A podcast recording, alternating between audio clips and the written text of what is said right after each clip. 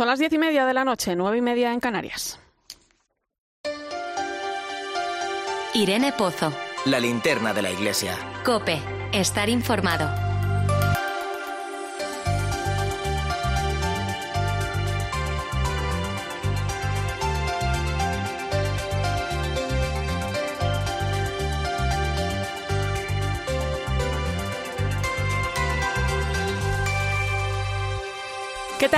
¿Cómo estás?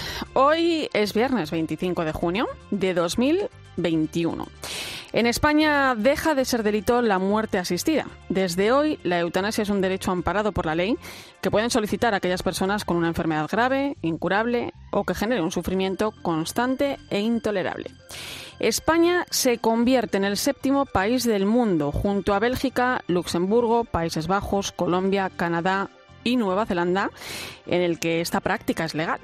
Después de todo lo que hemos vivido en los últimos meses, la cultura de la muerte se instala en nuestra sociedad a través de la entrada en vigor de esta ley que llega, esto me suena, sin consenso, rápidamente, en contra de la Organización Médica Colegial, también del Comité Español de Bioética y hasta con el rechazo del Comité de los Derechos de las Personas con Discapacidad de Naciones Unidas. Pero esta derrota ya está aquí y creo que es de justicia hablar y dar a conocer las alternativas que tenemos. Verás, si hablamos de alternativas a la eutanasia, no se nos olvide que existen los cuidados paliativos. Cuando no es posible curar, se puede paliar el sufrimiento. ¿Qué pasa con esto? Pues sencillamente que no son accesibles a todos. Tan solo el 40% de las personas que precisan de estos cuidados los reciben en nuestro país. ¿Qué podemos hacer? Pues debemos seguir trabajando para promover el desarrollo de unos buenos cuidados paliativos que sean accesibles a todos. No puede ser que haya personas que solamente puedan plantearse la muerte como solución a su sufrimiento. Tendremos que ver si la aprobación de esta ley no resta en recursos eh, e investigación de este tipo de cuidados. Por otro lado, si hablamos de alternativas a la ley de la eutanasia, es importante hablar, por una parte, de la objeción de conciencia de los profesionales de la medicina y, por otra, del testamento vital o las declaraciones anticipadas, como se conocen en muchos sitios. ¿Qué es el testamento vital? ¿Cómo hacer el testamento vital?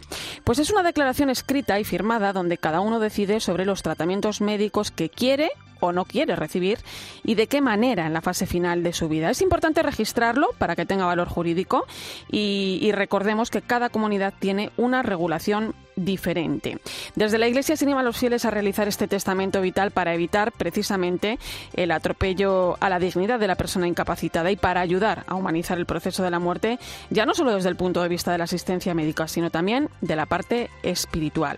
Para ello se ofrece un modelo de texto que está disponible para descargar en la página web www.conferenciaepiscopal.es, donde además hay mucha más información sobre este asunto que estoy muy segura que va a aportar mucha luz también a, a, las dudas que puedan surgirnos.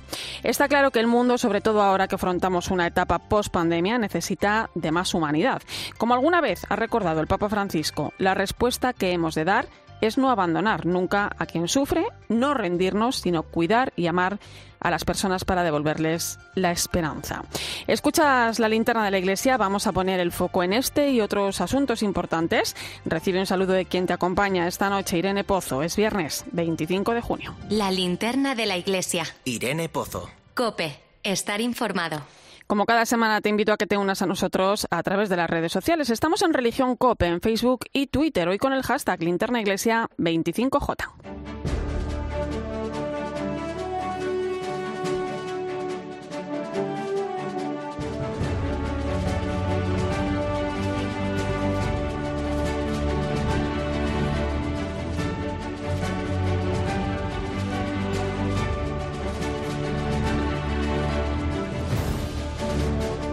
Reunión de la Comisión Permanente de la Conferencia Episcopal Española esta semana. Sobre la mesa de trabajo temas como la puesta en marcha del itinerario del próximo Sínodo de los Obispos, cuya apertura en las diócesis se llevará a cabo en octubre.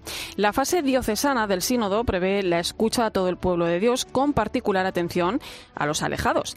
Cada diócesis nombrará un responsable diocesano para la consulta sinodal. En esta reunión, los obispos también han concretado las líneas de acción pastoral de la Conferencia Episcopal Española para el quinquenio 2021-2025 y entre otros temas han aprobado convocar a los responsables diocesanos de atención a las víctimas de abusos a una reunión conjunta el próximo mes de septiembre.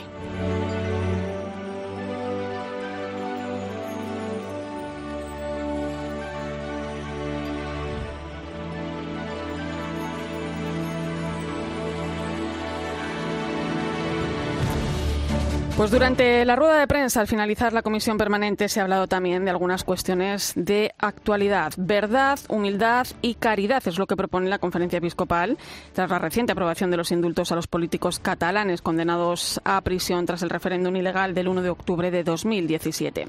Sin perder de vista el marco de la justicia y la legalidad, el secretario general de la conferencia episcopal, Monseñor Luis Argüello, calificó de actitudes valiosas las mostradas por los obispos catalanes en la nota que publicaron la pasada semana. Nosotros estamos, como los obispos catalanes, por el diálogo, por la aplicación de la ley, porque se respete la justicia, lo cual supone el respeto de la división de poderes, porque no haya actitudes inamovibles y estamos porque se genere un clima de amistad civil y de fraternidad que haga posible poder abordarlo. Monseñor Argüello aseguró que los obispos de la permanente mantuvieron un debate de casi una hora, una hora y media sobre el asunto y lamentó las manifestaciones realizadas por algunos de los condenados a la salida de prisión. Ahora que ya los indultos se han producido y que las personas indultadas han salido a la calle y han hecho manifestaciones, tendríamos que subrayar este aspecto de que las actitudes inamovibles no ayudan a construir armónicamente la sociedad. El secretario general de los obispos también se manifestó sobre la ley de la eutanasia que ha entrado hoy en vigor y expresó el deseo de que se respete la objeción de conciencia. Deseo mucho que se respete la objeción de conciencia de los sanitarios que no quieran entrar en este proceso, pero no solo de los sanitarios, sino que deseo que se respete la decisión de entidades cuyo ideario y cuya, en cuya puerta de entrada se dice a los que entran, esta es una zona libre de eutanasia. Y esta semana numerosas instituciones de la Iglesia han rendido cuentas presentando sus memorias del pasado año, de 2020, el año de la pandemia. Caritas Española, que hoy ha comenzado su Asamblea General, denuncia en ella el aumento de la pobreza en nuestro país. Solo en 2020 Caritas tuvo que atender a 360.000 personas más que el año anterior. Una pobreza que se manifiesta, por ejemplo, en la dificultad que tienen para acceder al mercado laboral las personas que han atendido. Si analizamos desde el periodo de la precrisis hasta el momento actual, observamos cómo la tasa de paro es el triple entre la población acompañada por Cáritas respecto del conjunto de la población. También ha sido el turno para presentar la memoria de obras misionales pontificias. Su director nacional, José María Calderón, ha agradecido la solidaridad de los españoles en un momento tan difícil como el de la pandemia, un año en el que Obras Misionales recaudó más de 14 millones de euros, con los que se han financiado casi un millar de proyectos. 13.677.000 son lo que sí se ha puesto en disposición tal cual de la Santa Sede, de las Obras Misionales Pontificias de Roma, para la distribución en todo el mundo. Eh, la principal fuente es el DOM. Más de 7 millones, casi 8, vienen de las parroquias. Luego de herencias que están siendo también, en algunos momentos son también cuantiosas. Y en este fin de curso, Ayuda a la Iglesia Necesitada también ha presentado su memoria. Su director, Javier Menéndez Ross, también ha agradecido la solidaridad de los españoles que han puesto más de 13 millones de euros al servicio de los cristianos perseguidos. Hemos aumentado en un 6% nuestros ingresos totales. Esto supone una mejora casi del 10% en nuestros ingresos por donativos. Estamos muy contentos, la verdad de que en un año tan difícil para todos, donde tantísima gente ha sufrido, nuestros benefactores hayan contribuido de forma aún más generosa que en otros años.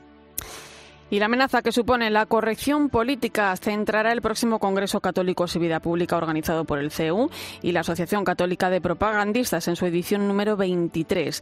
Aunque se celebrará el próximo mes de noviembre, esta semana se han dado a conocer algunos detalles. Su director, Rafael Sánchez Saus, hacía hincapié en que con esta corrección política se aspira a redefinir el bien y el mal a través de leyes como las del aborto o la eutanasia comienza a hacer eh, difícil eh, el ejercicio de libertades cívicas fundamentales como es la libertad de expresión, pero también de la libertad religiosa, de la libertad de conciencia, porque muchas de estas ideas recogidas en esa etiqueta de corrección política, pues lo que plantean pues es un desafío eh, muy claro no solamente a la moral cristiana, sino a los contenidos más hondos de la propuesta cristiana y evangélica.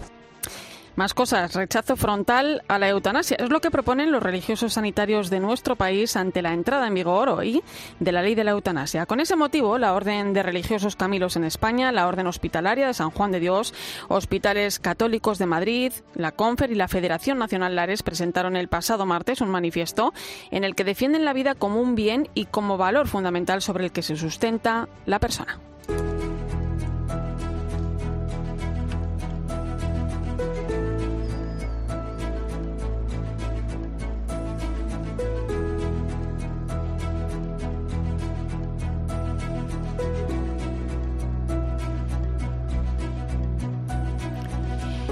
Pues lo decía al comienzo del programa, hoy es un día un poco triste. La ley de la eutanasia ha entrado en vigor. Vamos a hablar con uno de los firmantes de ese manifiesto en contra de esta injusta ley. Es José Carlos Bermejo, delegado general de la Orden de Ministros de los Enfermos, los religiosos Camilos en España. Buenas noches, José Carlos. Buenas noches, Irene. Un saludo muy cordial. Eh, en primer lugar, eh, bueno, una de las cosas que lamentáis es que no ha habido un debate público sobre la conveniencia o no de esta ley. No ha habido momento de escuchar argumentos como los que tenéis vosotros, por ejemplo, en contra de ella. Efectivamente, el debate ha sido hurtado con esta fórmula que, que el país prevé de hacer proposiciones de ley, no proyectos de ley, como es el caso y, es cierto que además se hace en un momento en que estamos todos preocupados por proteger la vida y proteger a las personas más débiles. Esto es, eh, podríamos decir que es obsceno lo que está sucediendo, pero en el fondo a mí me preocupa lo que va a pasar eh, dentro de unos meses, cuando digamos nos olvidemos de si hubo o no hubo debate, cuando en realidad ya esto sea una práctica y haya personas que, eh, que soliciten ayuda y efectivamente los médicos hayan cambiado radicalmente, aquellos que estén a favor y dispuestos hayan cambiado radicalmente su misión, que hasta ahora no era la de inducir a nadie, hacer morir a nadie, ni siquiera aunque fuese por su propia voluntad. José Carlos, ¿es esto la legalización de la cultura del descarte que tanto denuncia el Papa Francisco?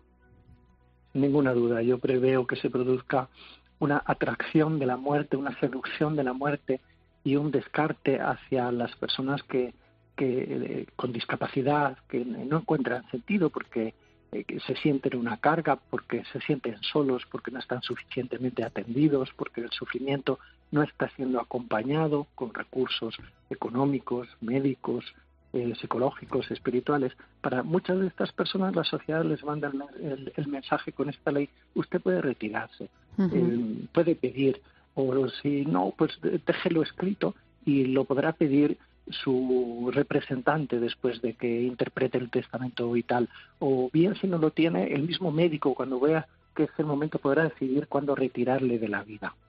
Em, Esto es sin duda una, una cultura del descarte de las personas en medio de la tanta fragilidad y vulnerabilidad. Em, este manifiesto, este documento, eh, está dividido en tres partes, ¿no? Vamos a abordar las constataciones. En primer lugar, eh, en ellas ponéis negro sobre blanco que no existe la llamada demanda social, que no existe un apoyo a los cuidados paliativos. En realidad, la mayor parte de los estudios que la mitad, más o menos, de las personas que necesitarían cuidados paliativos no los están recibiendo en nuestro país. En otros países menos, en otros países más. Ciertamente hemos bajado en el posicionamiento que teníamos. Pero esto tampoco es la, el argumento último, porque digamos, si España hubiera conseguido dar respuesta suficiente, paliativa, a las personas, particularmente al final de la vida, eh, tampoco se podría argumentar a favor de una ley que, que proteja que un ser humano puede dar muerte a otro porque se lo pide. Quiero decir que un argumento claro es primero empezar por los cimientos, de acompañar y paliar el sufrimiento de las personas que sufren. Pero aun cuando lo tengáis esto arreglado, nos podría decir de una forma sensata de argumentación, tampoco es lícito dar muerte a otra persona porque lo pida. Es una barbaridad, digamos, desde el punto de vista ético del derecho, también sanitario y eh, humano. Cambia la historia de la humanidad, va a cambiar con estas novedades en los países en, las en los que esto está protegido por la ley. Eh, en ese apartado de, en el apartado de la declaración mostráis claramente lo que es la eutanasia, un asesinato, un suicidio, por mucho que se quiera ocultar, pues bajo eufemismos, ¿no? Como el de la muerte digna, ¿no? Y en el capítulo de los ofrecimientos habláis precisamente de eso, de los grandes olvidados de los cuidados paliativos. Sí, en las instituciones religiosas que llevamos eh, años eh, de centenares de años cuidando a las personas en final de vida y en, discapacidad severa y en estado de coma, en tantas situaciones de tanta fragilidad, eh, lo que ofrecemos es seguir siendo fieles al cuidado incondicional a estas personas. Proponemos que se, que se promuevan los cuidados paliativos, porque efectivamente serían una respuesta para muchas de estas personas la más adecuada en cuanto que se encontrarían aliviados, consolados, acompañados, queridos en una palabra y con una respuesta eh, humanamente a la altura de la dignidad intrínseca del ser humano, porque esta es una palabra, digamos, eh, muy severa. Decir que esto es muerte digna, la que ayuda al suicidio médicamente o la que procura la muerte directamente, decir que esto es muerte digna es secuestrar también la palabra dignidad, como si no hubiera dignidad en otras formas de vida, como si solo se muriese dignamente cuando se decide cuándo. Estos son argumentos que no, no se pueden sostener en nuestra experiencia como religiosas, religiosos que cuidamos desde tantos años, sabemos que son muchos los que mueren dignamente sin este proceso de ayuda médica a la muerte, sino siendo acompañados. Fíjate, José, Carlos, decía, decía hoy el secretario general de la Conferencia Episcopal en rueda de prensa sobre este tema, ¿no? Eh, decía que, que, se respete ¿no? la objeción de conciencia de los sanitarios y de los hospitales y residencias de la Iglesia Católica para que puedan ser zonas libres de eutanasia, ¿no? Eh, ¿Toca trabajar aún más por la vida?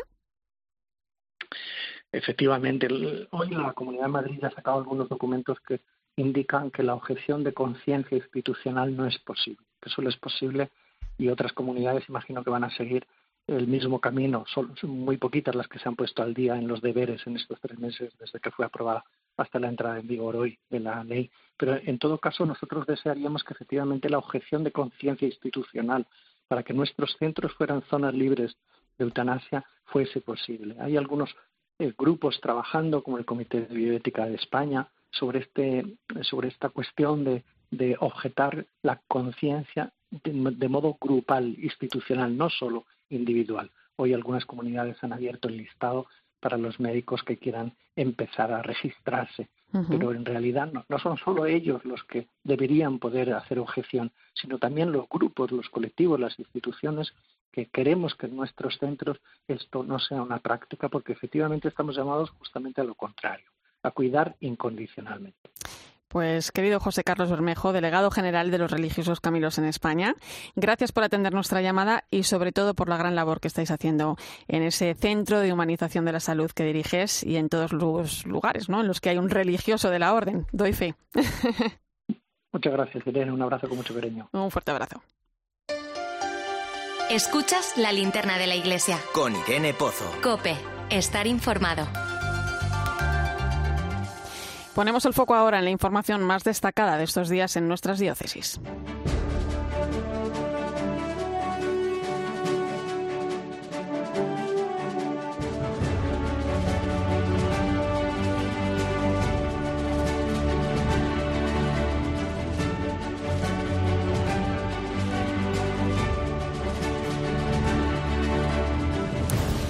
Comenzamos en Madrid, donde la Delegación de Juventud celebraba el pasado miércoles un acto conmemorativo por el décimo aniversario de la Jornada Mundial de la Juventud de 2011. Toda España pudo recordar la visita del Papa Benedicto XVI. En el acto estuvo presente el que fuera anfitrión del Santo Padre, el arzobispo emérito Cardenal Antonio María Rouco Varela.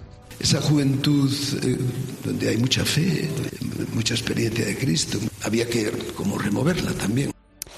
A quien también pudimos escuchar fue el nuncio de su santidad en España, Monseñor Bernardito Auza, que animó a los jóvenes a participar en la próxima JMJ que tendrá lugar en Lisboa en 2023. El acto fue clausurado por el arzobispo de Madrid, el cardenal Carlos Osoro. Esa riqueza que tiene Madrid, fruto de aquel, de, de este encuentro de estos diez años, de hace diez años, pero seguimos adelante abriéndonos a las situaciones reales que vive hoy la gente. Y de Madrid nos vamos a Cáceres. El joven malagueño Álvaro Calvente ha sido recibido por el arzobispo de Toledo tras llegar a Guadalupe. Tiene 16 años y ha recorrido junto a su padre el camino hacia Guadalupe. No es la primera vez que conquista un logro así, ya que también ha peregrinado a Santiago de Compostela, un hecho que se hizo viral en redes sociales. Padece el síndrome de Singap, eh, situación que no le ha impedido entregar a la Virgen un cuaderno con peticiones de sus seguidores después de llegar a Guadalupe.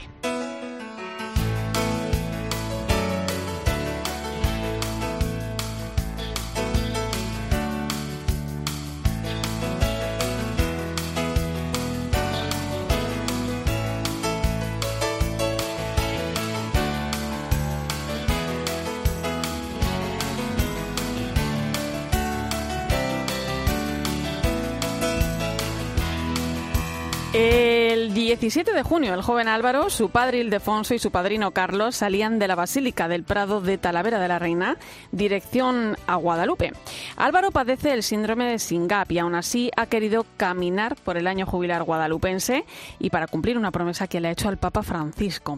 Han realizado juntos seis etapas, toda una aventura en la que además han ido recolectando las peticiones de sus seguidores, ya que esta familia es todo un fenómeno viral en redes sociales. No sé si les suena el camino de Álvaro. Pues al otro lado del teléfono tenemos el placer de saludar a su padre Ildefonso. Buenas noches, Ildefonso. Buenas noches, no de Dios. Bueno, lo primero, ¿habéis podido descansar? ¿Ha sido duro el trayecto? Pues en ello, en ello estamos. Estamos en proceso de descanso ahora mismo con la familia. Bueno, me imagino que se habrán recibido con los brazos abiertos. Sí, sí, y, con lo, y, con muchas ganas de vernos, lo uno y lo otro.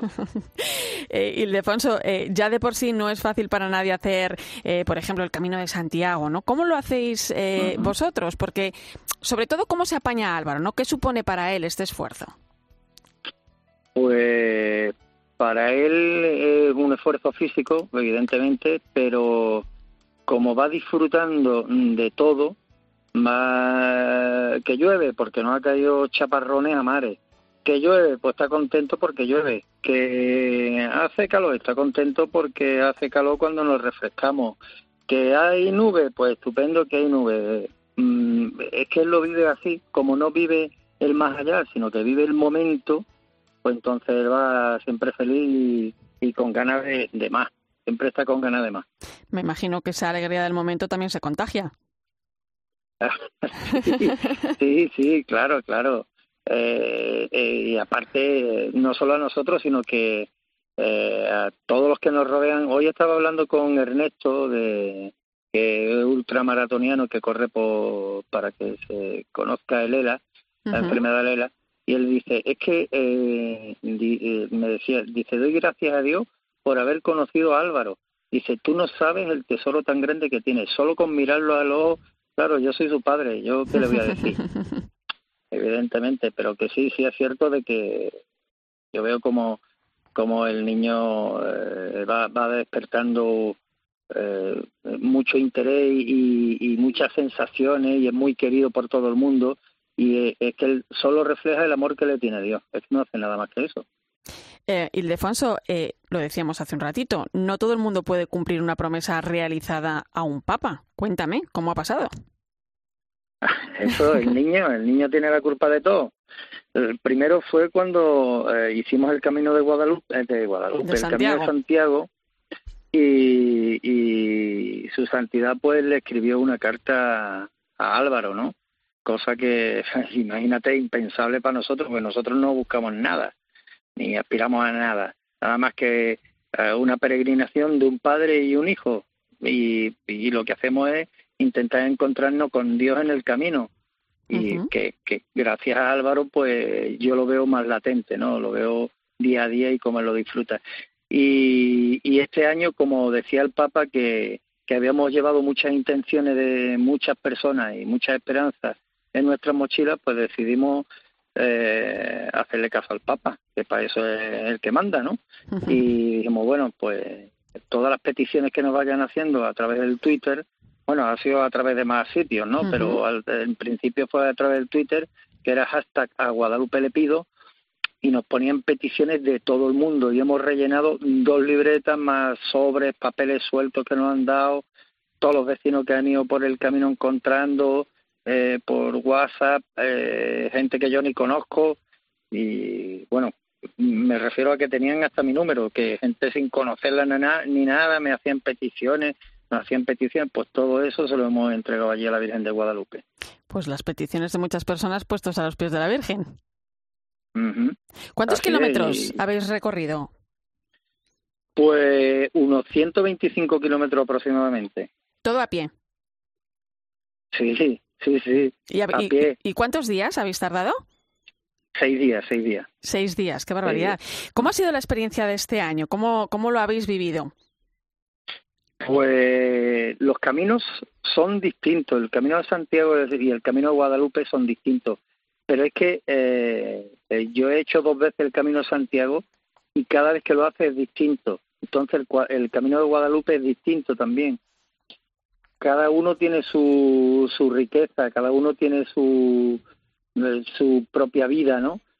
Pero lo común de los dos es que, que Dios nos regala esta naturaleza tan imponente que tenemos, eh, estos, estos pueblos tan bonitos que tenemos, estas personas con ese gran corazón que tenemos aquí en, en nuestras tierras y, y sobre todo el amor de Dios reflejado en, en, en todos los que han salido a nuestros pasos nos han pedido eh, peticiones simplemente eh, no han querido hacer algún comentario o cualquier cosa. Eh, ha sido impresionante, vaya. Y el Defonso ahora toca descansar, pero yo no sé si tenéis ya alguna futura idea en mente. Bueno, sí. ahora mismo es que estamos en, en, porque no hemos venido con la familia a la costa malagueña, a la costa de Mijas, aquí en Málaga, ¿no? Pero para el día 19 eh, vamos como responsables de un grupo de jóvenes, de 52 jóvenes, a hacer el camino de Santiago. Y como no, pues Álvaro el primero, evidentemente, Álvaro el primero. Y, y nada, un nuevo camino, una nueva experiencia y un nuevo encuentro con Dios. Pues qué alegría, Ildefonso. Yo te tengo que dar las gracias ¿eh? por hacer de Álvaro un tío grande y por permitirnos conocerle con gestos pues como, como este, como el camino de Álvaro. Muchas gracias por tu presencia esta noche en la linterna de la iglesia y buen camino. Pues muchas gracias a vosotros y que Dios bendiga por la labor que hacéis. Gracias. Y a partir de las 11 de la noche, a las 10 en Canarias, te voy a contar la historia de un superhéroe que esta semana visitaba al Papa en el Vaticano. La foto ha dado la vuelta al mundo. Spiderman y el Papa Francisco. Preciosa historia la que hay detrás. Recuerda que puedes seguirnos en redes sociales. Estamos en Religión Cope, en Facebook y Twitter. Hoy con el hashtag Linterna Iglesia 25J. ¿Y tú qué piensas? Escribe a Irene Pozo en Twitter en arroba religión-cope y en nuestro muro de Facebook Religión Cope. En Herrera en Cope estamos empeñados en hacerte sonreír. ¿Qué tal, Marcelino? Dígame, señor. Paró el ascensor y entró una persona como nunca hemos visto. Entera descomunal se agachó para entrar en el ascensor. Mi esposa no pudo por menos de decir, madre mía. Y yo le dije a mi hijo pequeño, cuidado que como te pise, te quedas sin pie. Llegamos arriba del todo y el hombre en perfecto castellano eh, nos dijo, ustedes primero, por favor. Entonces nosotros nos dimos un seguro. De lunes a jueves a las 10 de la mañana la diversión está garantizada con Carlos Herrera y la hora de los fósforos en Herrera en Cope. ¿Nos cuentas tu historia? En Cope estamos donde estás tú. ¿Qué tal, Lola? Buenos Hola, días. buenos días, Carlos. Es hablar contigo, te superadoro. Me alegra ir todas las mañanas. Te lo súper agradezco, Gracias. Porque con la aplicación llevas en tu móvil todos los programas con los mejores comunicadores. Bueno, hoy manda la Champions, así que hoy toda la... Nos escuchas en directo o cuando tú quieras. Los mejores contenidos donde estés, porque con la aplicación móvil nos movemos contigo. Escuchas la linterna de la iglesia. Y recuerda, la mejor experiencia y el mejor sonido solo los encuentras en cope.es y en la aplicación móvil. Descárgatela. Elige el aire acondicionado con la mayor eficiencia energética. Elige Mitsubishi Electric con el sistema de filtrado Plasma Quad para que disfrutes de la mejor calidad de aire interior. Cuídate, cuídalos. Siempre contigo, Mitsubishi Electric. Abre tu mente a nuevas sensaciones. La primavera-verano pone a tus pies la nueva colección de fluchos. Zapatos de moda para todos los gustos. Chic, casual, deportivos. Porque nos gusta cambiar en cada momento del día y sentirnos diferentes. Da el paso y descubre lo nuevo de fluchos en tu zapatería de confianza. Y déjate seducir por sus nuevas tendencias. Fluchos, comodidad absoluta.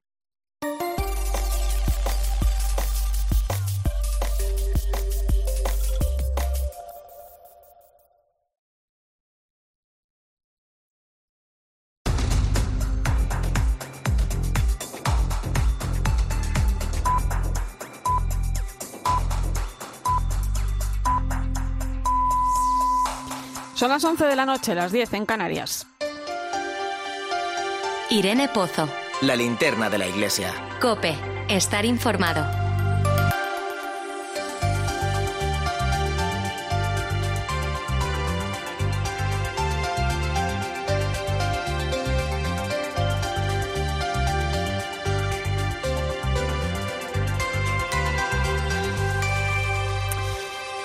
Pues como cada viernes hasta ahora viajamos hasta el Vaticano. Allí está la corresponsal, Ángeles Conde. Buenas noches, Ángeles. Buenas noches, Irene.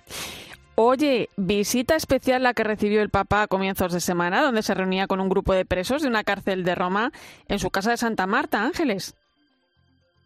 Sí, vamos a contar esta cosas bonitas. Mira, eran 12 presos de la cárcel de Revivia, una prisión en la que, por cierto, estuvo el Papa Francisco en el año 2015, celebrando allí el Jueves Santo, el Día del Amor Fraterno, lavando los pies a algunos de los presos. Pues bien, estos 12 presos gozaban el, ese día, el día de la visita del Papa, de un permiso para visitar los museos vaticanos, nada más y nada menos que de la mano de su directora, Bárbara Yata. Antes pasaron a ver al Papa Francisco, estaban acompañadas de las dos, acompañados de las dos juezas que les habían otorgado el permiso de la directora de la prisión y de dos funcionarios. El Papa agradeció precisamente a las juezas y a la directora que les hubieran entregado ese permiso, dado ese permiso para visitar los museos vaticanos. Entregaron al Papa Francisco una cesta con pan, porque en la prisión han puesto un horno y están trabajando allí los internos y habían horneado esa misma mañana el pan que después le entregaron al Papa Francisco. El Santo Padre intentó ser, bueno, pues darles una esperanza, ¿no? Les dijo que buscaran lo positivo en el momento de sus vidas en el que están, que quizá no es el más bonito, pero bueno, que buscaran la esperanza y así seguir adelante y después les impartió la bendición. Fue breve, pero fue la verdad es que muy conmovedor. Oye, por cierto, el Papa ha empezado esta semana un nuevo ciclo de catequesis. ¿De qué se trata? Pues mira, eh, una semana además en la que está haciendo mucho calor en Roma, lo digo por si escucháis calle, porque es que hay que tener las ventanas abiertas porque tenemos muchísimo calor. Eh, hizo mucho calor el miércoles pasado, 30 grados ya a las 9 de la mañana. Madre mía. El Papa empezó un ciclo de catequesis sí, eh, sobre la Carta de San Pablo a los Gálatas para explicar algunas eh, cosas de la vida cristiana, la gracia, la libertad, y habló precisamente sobre la libertad, advirtiendo de los falsos predicadores que pueden estar en las redes, en las redes sociales, dijo Francisco. Dijo que son rígidos, que se creen poseedores de la verdad, y entonces nos advirtió y nos dijo, mirad, para ser todo lo contrario a esos, ese tipo de predicadores y además poder identificarlos, haced lo que San Pablo hace lo que le recomienda a los Gálatas, que es seguir el camino siempre nuevo y liberador de Cristo resucitado. Ángeles, en esa audiencia había alguien muy especial. Fíjate, la foto ha dado la vuelta al mundo. Spiderman, Spiderman y el Papa Francisco, ¿no? ¿Qué hay detrás de esa historia? Sí, sí, pues imagínate a 30 grados con un traje de Spiderman, ¿verdad? Ahí en el patio de San Damaso, donde se hace ahora la audiencia general, donde solo caben 500 personas. Pues el Papa recibió el saludo de Spiderman. Pues este Spiderman se llama Matías, es un joven italiano del norte de Italia que visita así, vestido de Spiderman, a niños hospitalizados, porque él mismo fue un niño hospitalizado desde adolescente, ha tenido que pasar varias veces por hospitales por una enfermedad degenerativa. Ha creado una pequeña asociación y con otras personas visita a los niños vestido de Spiderman. Él eh, tiene un trabajo normal, pero hace de voluntario así. Entonces le entregó al Papa una máscara y le dijo, una máscara de Spiderman, y le dijo que a través de los ojos de esa máscara había visto mucho dolor, mucho dolor en los niños, pero que los niños eran los auténticos héroes. Y fíjate, Matías es una persona condecorada por el propio gobierno italiano. Hace poco, hace pocos meses, el presidente de la República Italiana, Sergio Mattarella, le otorgó una condecoración similar a lo que podríamos llamar en España la Orden al Mérito Civil. Pues historias bonitas que nos traes hoy, Ángeles. Muchas gracias. Un abrazo enorme. Hasta pronto. A vosotros, un abrazo grande. Chao, chao. Te cuento más cosas que han sucedido esta semana.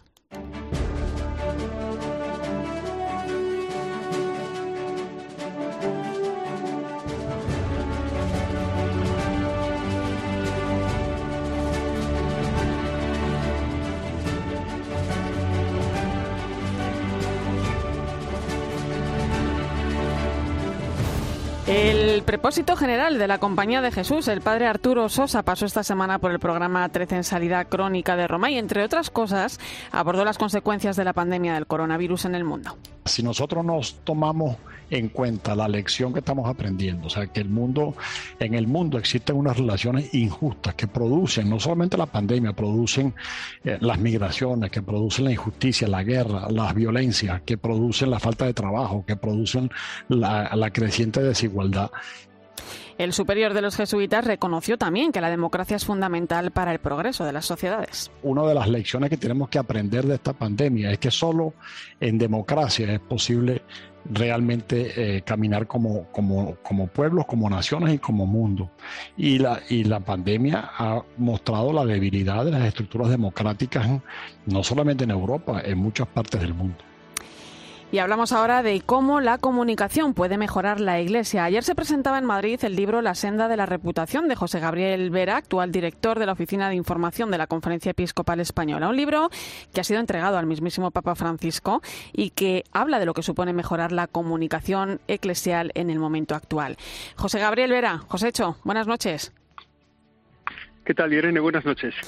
Oye, el libro comienza hablando de la importancia de la comunicación institucional en términos generales, ¿no? Si hablamos de la Iglesia como institución, ¿qué particularidades tiene o qué le diferencia de cualquier otra institución en materia de comunicación?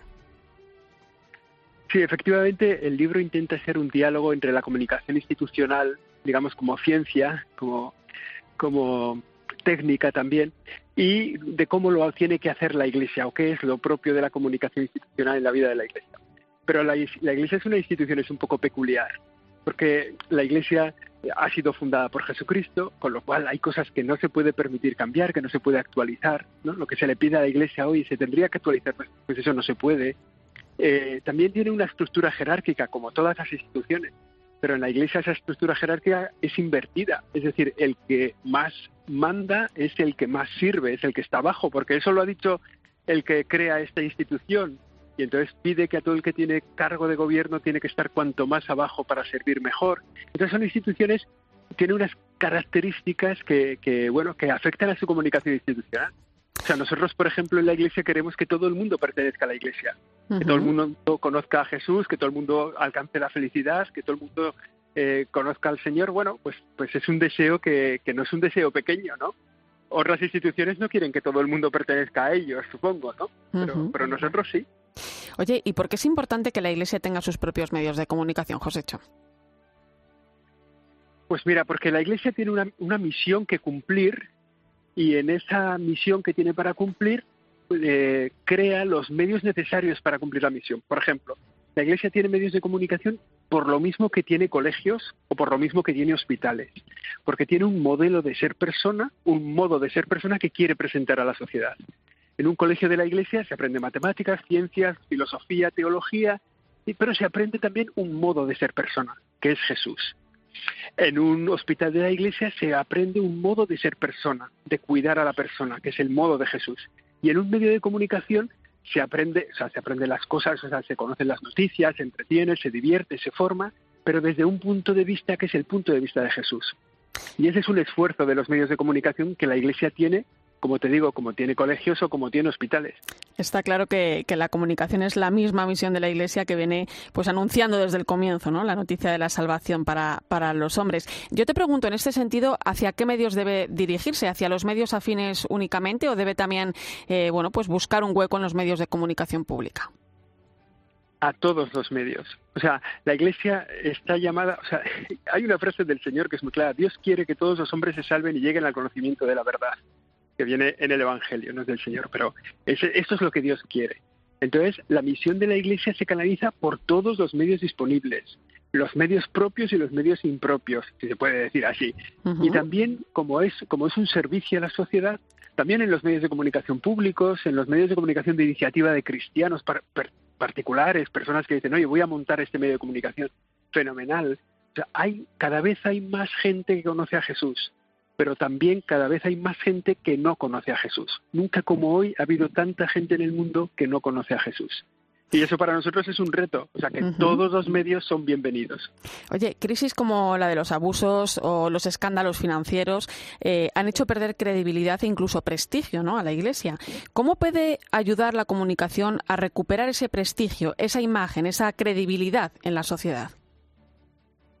Bueno, efectivamente, ¿no? Y, eso, fíjate, en una institución como la Iglesia es más grave, porque una institución como la Iglesia no tiene un producto que ofrecer, no tiene un objeto que sea objeto de deseo de la gente y que diga, bueno, me da igual cómo han creado esta cosa, que no ha sido muy justamente creada, tal, pero como me gusta y me sirve, no, la Iglesia no es así, la Iglesia crece por el testimonio de sus miembros y crece por la reputación, por la confianza que transmite a las personas a las que llega cuando pierde reputación o pierde confianza, dificulta su capacidad de cumplir la misión. Por eso es imprescindible recuperar la confianza de las personas, imprescindible recuperar la reputación del bien que hace la inmensa mayoría de los cristianos que están en el mundo. O sea, que, que la Iglesia en general hace muy bien las cosas, entonces tiene que contarlas bien. Porque hay una parte que en la Iglesia tenemos un poco de laguna, ¿no? o sea, de, de falta, que es nosotros se hacen bien las cosas, pero no se cuentan bien. Y entonces ese es, ese es el esfuerzo en el que nos tenemos que implicar. En general, la gente, grandísima parte de la gente, no te digo nada, la inmensa cantidad de catequistas, la inmensa cantidad de religiosos y misioneros, la inmensa cantidad de voluntarios de Caritas Manos Unidas, todos esos miles y miles, decenas de miles de personas en España hacen muy bien las cosas. Entonces el esfuerzo es decirle, vale, los tenemos que, lo tenemos que contar pero muy fácilmente un miembro de la iglesia que hace bien las cosas dice, no, pero a mí no me líes. Yo ya, yo ya doy catequesis en mi parroquia, no me, no me hagas salir en un medio de comunicación a contarlo, que es un lío para mí. O yo ya atiendo un comedor de 200 voluntarios para atender a 300 familias, pero no me hagas salir en un medio de comunicación. Y es muy importante que la gente perciba de la iglesia lo que la iglesia es. Y ese es el esfuerzo en el que estamos todos los cristianos implicados, contar bien lo que hacemos bien. Oye, vamos a hablar de esos principios en los que se basa la comunicación institucional, ¿no? Identidad, misión, cultura, imagen y reputación. Identidad, misión y cultura son principios que se trabajan desde dentro y de ellos depende que la imagen que se proyecta fuera conduzca pues hacia esa reputación tan esperada, ¿no? ¿Cómo es esa imagen de la Iglesia en España? Sí, efectivamente. Mira, la identidad, la misión y la cultura está en tus manos tú en, las manos de la institución, ¿no? en tus manos, también tu identidad, tu misión y tu cultura personal están en tus manos. Tú decides qué es lo que eres, qué es lo que vas a hacer y cómo lo vas a hacer, ¿no? Eso es la identidad, la misión y la cultura. Y eso está en manos de la Iglesia o en manos de una institución cualquiera de la Iglesia, ¿no? Ven cuál es su identidad, su misión y su cultura. La imagen no, no está del todo en las manos de la institución. La imagen se crea en el otro. Es el otro el que tiene una imagen de ti pero en esa imagen que el otro se forma de ti, con lo que estudia, con lo que lee y con lo que te conoce, tú puedes intervenir con una responsabilidad que es conseguir que el otro tenga una imagen de ti que coincida con lo que tú eres. Entonces, ese es como el gran esfuerzo, ¿no? Conseguir que en la cabeza de la gente la imagen de la iglesia corresponda con lo que la iglesia es. ¿Cuál es el punto de esa, de esa imagen? Bueno, realmente la imagen, eso, yo creo que eso es, eso es una cosa que quizá en la iglesia no hacemos suficiente, que es salir a la calle, encontrarle a la gente y decirle, ¿qué es para ti la iglesia? O salir a la calle y decir, oye, para ti la parroquia del barrio, esta parroquia, ¿qué es? Entonces, algunos te dirán que es una ONG, algunos te dirán que es un comedor, algunos te dirán que es una empresa, algunos te dirán que... Pero si no te dicen, ese es el lugar donde se reúnen los cristianos, es el lugar donde hacen alabanza a Dios, es el lugar donde enseñan el catecismo, es el lugar, si no te dicen lo que haces, tú tienes un problema de imagen y tienes que conseguir que la gente sepa lo que tú eres y lo que tú haces. Oye, en un momento tan complejo como el que estamos viviendo, la misión de, la comunicación, hablo de la comunicación como misión, ¿eh? en la Iglesia, habla también de sinodalidad. Claro, mira, el, o sea, hay una, la cultura de la Iglesia, el modo de ser y el modo de hacer hoy viene muy marcado por el Papa Francisco. ¿no? Hoy nos está pidiendo un modo de ser y un modo de hacer sinodal. Hay otros rasgos más que dice la que, que, veo yo en el libro, que es la nueva cultura que el Papa Francisco ha puesto en la Iglesia, que es, pues eso, ¿no? La ecología integral, que es las periferias, que es y una de esas es la sinodalidad, el Papa nos está pidiendo un modo de hacer nuevo. Algunos dicen, no, esto busca una nueva doctrina. No, no es una nueva doctrina, no es una nueva misión de la Iglesia, es un nuevo modo de hacer, una nueva cultura, que se trata de caminar juntos, de escuchar a todos, de discernir entre los que están encargados del discernimiento, de decidir el que tiene que decidir en cada institución de la Iglesia. Ese camino sinodal que va de abajo arriba y de arriba abajo, ¿no? En el que todos, y, que es un aprendizaje, ¿eh? O sea, que el Papa ha convocado un sínodo sobre la sinodalidad, porque es un nuevo modo de hacer que tenemos que aprender. Y todo, que no va a ser fácil, pero lo intentaremos. Y todo, y todo un reto, claro que sí. José eh, Gabriel Vera, Josécho, interesante este libro, La senda de la reputación, cómo la comunicación puede mejorar la Iglesia, que edita PPC. Seguiremos hablando, ¿eh? Comunicarse es relacionarse, no tenemos remedio. Un fuerte abrazo. Exactamente. Gracias, Irene. Un saludo a todos los oyentes. Pues son las 11 y 15 minutos de la noche, una hora menos en Canarias. Enseguida analizamos otras cuestiones importantes de la actualidad de la Iglesia. Escuchas la linterna de la Iglesia. Con Irene Pozo. Cope. Estar informado. Entramos en tiempo de tertulia. Hoy me acompañan Julio Martínez, jesuita, catedrático de Teología Moral de la Universidad Pontificia de Comillas y rector de la misma hasta hace muy poquitos días. Julio, bienvenido. Muchas gracias, Irene, y un saludo a todos. Y José Beltrán, director de la revista Vida Nueva. Buenas noches. Muy buenas noches. Oye, venimos informando de esa comisión permanente que se ha celebrado esta semana en la conferencia episcopal. Muchos temas sobre la mesa. El primero, la puesta en marcha del itinerario del próximo sínodo de los obispos, ahora que veníamos hablando de sinodalidad. Ya sabéis que el Papa Francisco ha querido que todos los obispos, las diócesis, participen en este itinerario con una celebración que, de apertura que, se va a producir en cada diócesis en el mes de octubre. Eh, el camino de la sinodalidad siempre es buena noticia, ¿no?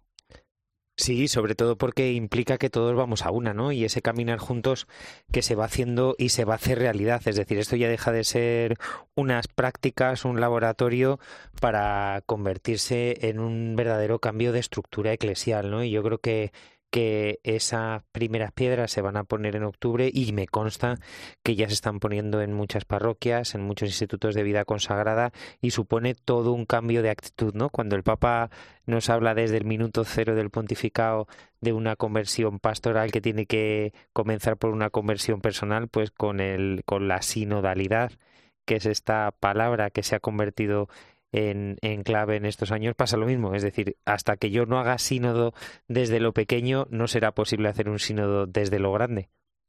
Julio. Sí, y, y yo añadiría a eso que es un camino del espíritu. Creo que nunca tenemos que dejar de decir que no se trata de sacar adelante nuestros intereses o de hacer grupos de presión o de nuestras ambiciones al poder sino de escuchar al Espíritu. ¿no? La sinodalidad, en realidad, eh, por eso la relacionamos directamente con el discernimiento. El discernimiento es buscar la voluntad de Dios en el aquí y en el ahora de las circunstancias concretas que vivimos como iglesia. Entonces, para evitar que luego nos busquemos a nosotros mismos o que acabemos haciendo cosas con la sinodalidad que rompen la comunión, pues hay que ponerse a la escucha del Espíritu.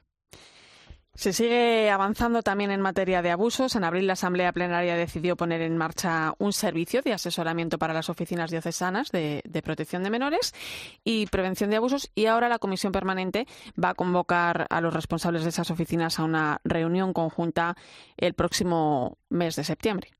Sí, yo creo que, que todo lo, siempre, y lo decimos una y otra vez, todo lo que hagamos va a ser poco, pero es verdad que la Iglesia está haciendo mucho, ¿no? Y ayer en, en la rueda de prensa yo suscribo las palabras de, del secretario general de Luis Argüello cuando, cuando planteaba, ¿no? Esa, se, se le abordaba por, por ese documento que han elaborado algunos expertos de la ONU, no la ONU como tal, en el que le afean a la Iglesia que todavía no ha hecho lo suficiente y también lo, lo comenta el defensor del menor, es decir, que, que hay el alto comisionado para la pobreza infantil eh, y que es verdad, es decir, claro que queda mucho por hacer, pero la Iglesia está haciendo mucho.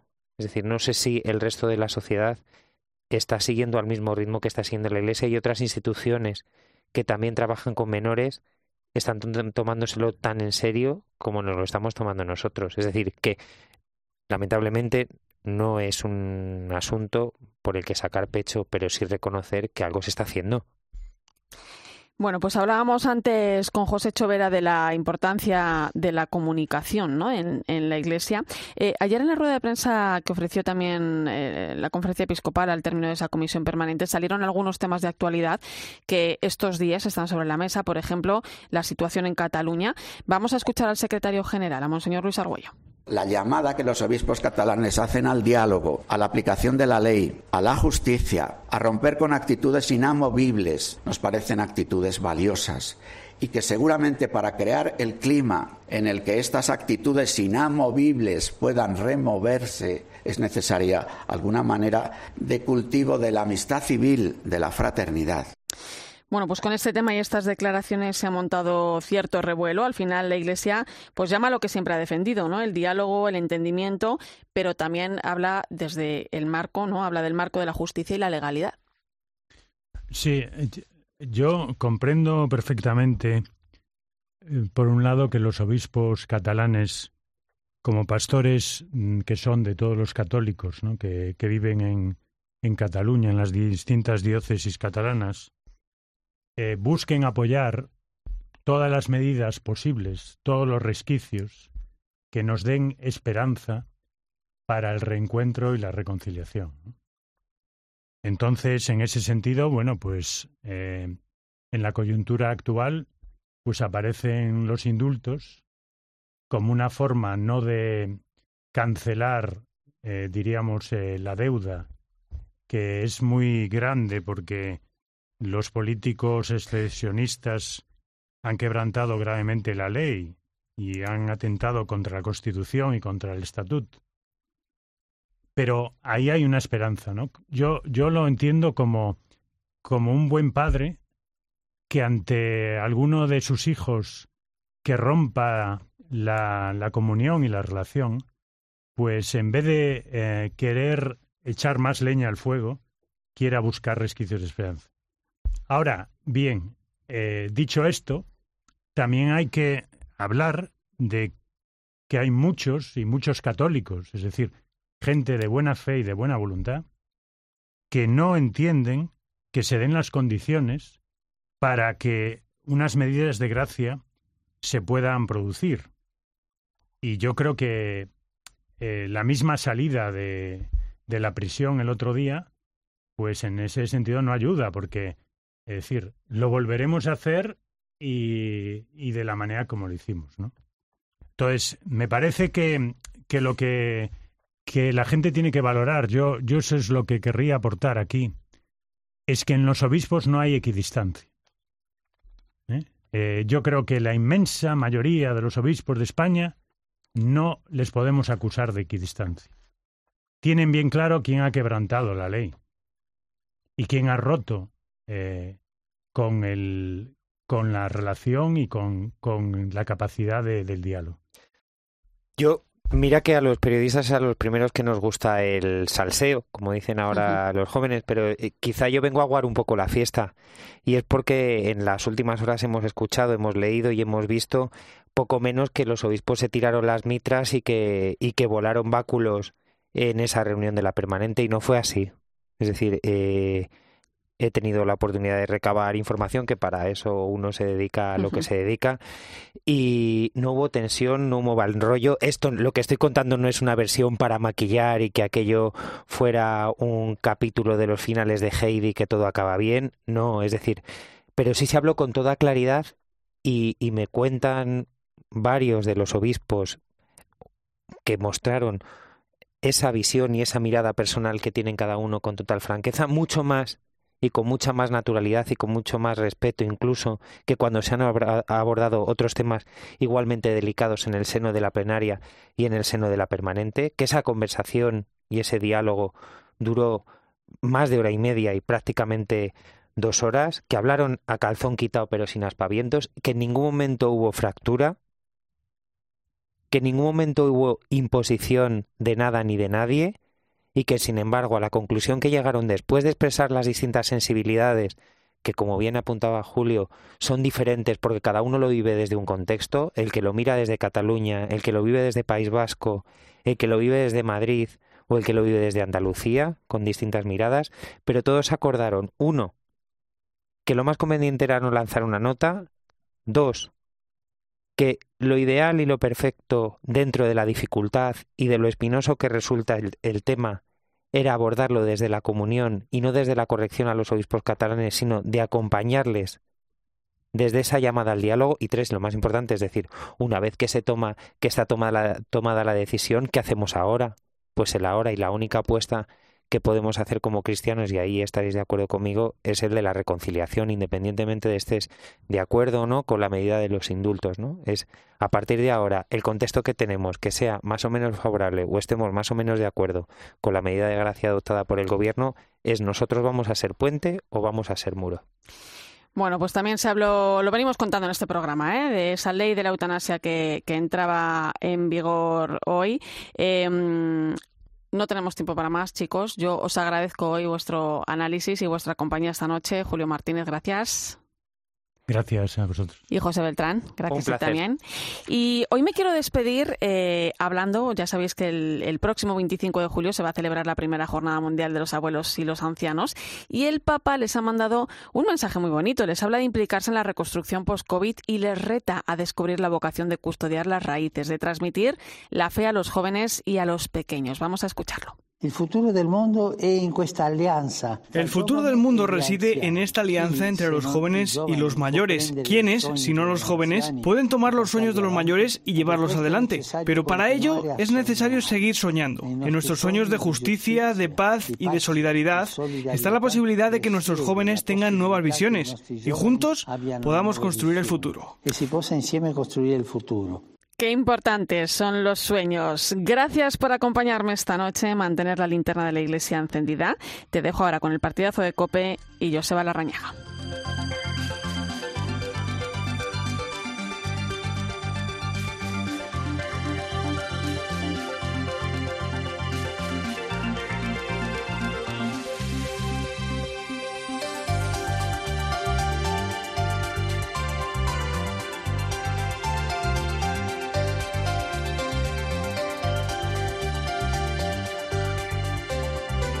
Escuchas la linterna de la iglesia. Con Irene Pozo.